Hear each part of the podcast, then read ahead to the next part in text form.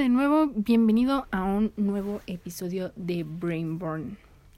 Como ya sabes, soy Monique, bienvenido a este episodio.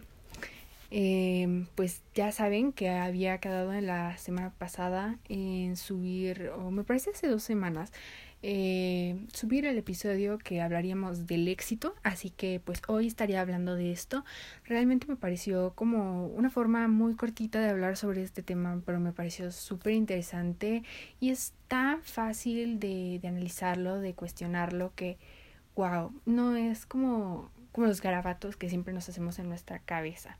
Pero bueno, sin más que decir, vamos a entrar de lleno en este tema y les voy a platicar qué onda con el éxito que por cierto es el episodio 9 y ya casi eh, episodio 10, y estrenamos nueva temporada aquí en Brainborn. Pues bueno, eh, me daba cuenta que a menudo el ser humano relaciona la felicidad con el éxito y les había contado de la encuesta que les había hecho a muchos de mis amigos y conocidos y también les hice un poco sobre el éxito, ¿no? Pues el éxito para muchos era lograr todas sus metas, todo lo que se proponían y por ende también como que les daba felicidad. Y pues bueno, tomando el capítulo anterior hablábamos de qué era la felicidad y sus factores y hoy hablaré del éxito, ese concepto que todos tenemos plasmado pero no cuestionado.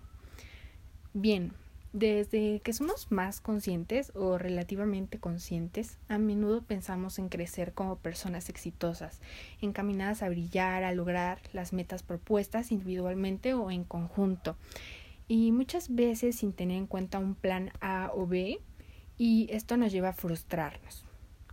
Al menos yo como persona, como individuo, al ser muy perfeccionista, eh, he aprendido con los años que también tengo que tener un plan A o B y eso no me va a hacer una persona fracasada.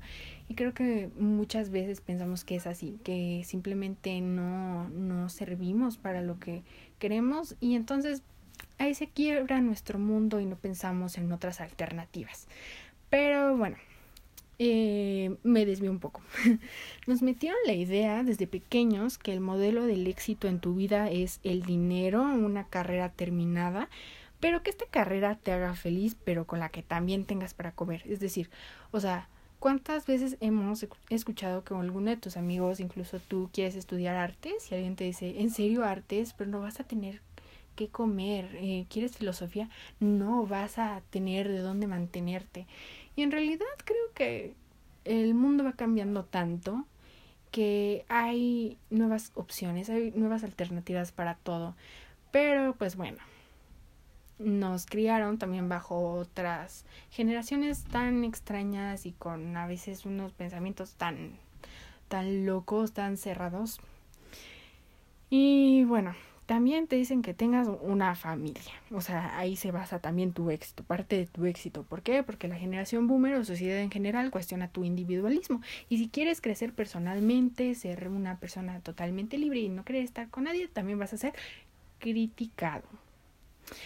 Eh, pues una vida con lujos y en la que tal vez tengas una vida aquí estilo Pinterest, Instagram, viajes por el mundo y vivas sin preocupaciones. Pero pues bueno la realidad es que el éxito, eh, creo yo, que se basa en aspirar más, más, o sea, ir más sin ponerte trabas mentales a ti mismo, ni rodearte de la gente que no te va a ayudar, de, de ir más allá, de caerte y levantarte, porque si nunca te equivocas tampoco vas a entender y tampoco vas a abrir tu panorama.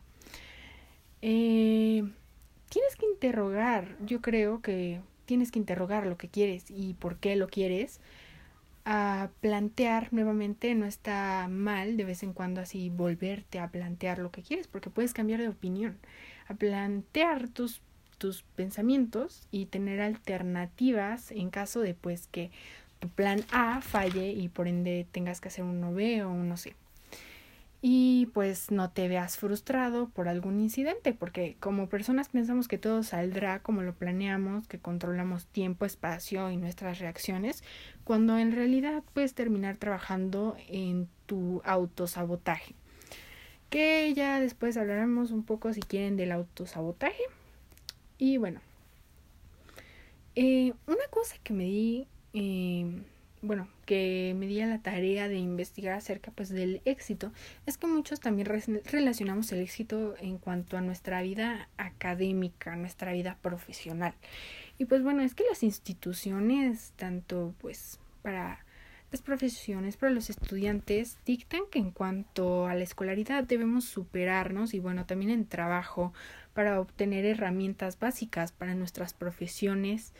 Sin embargo, algo que critico de todo este modelo educativo profesional es cómo te educan a seguir masas, cuando en realidad es poca gente la que crea su propia forma de análisis y es un crítico de su propia educación y de la forma en la que ve el mundo. En cuanto a los demás factores para el éxito, parece que eh, este se mide comparándonos con otros.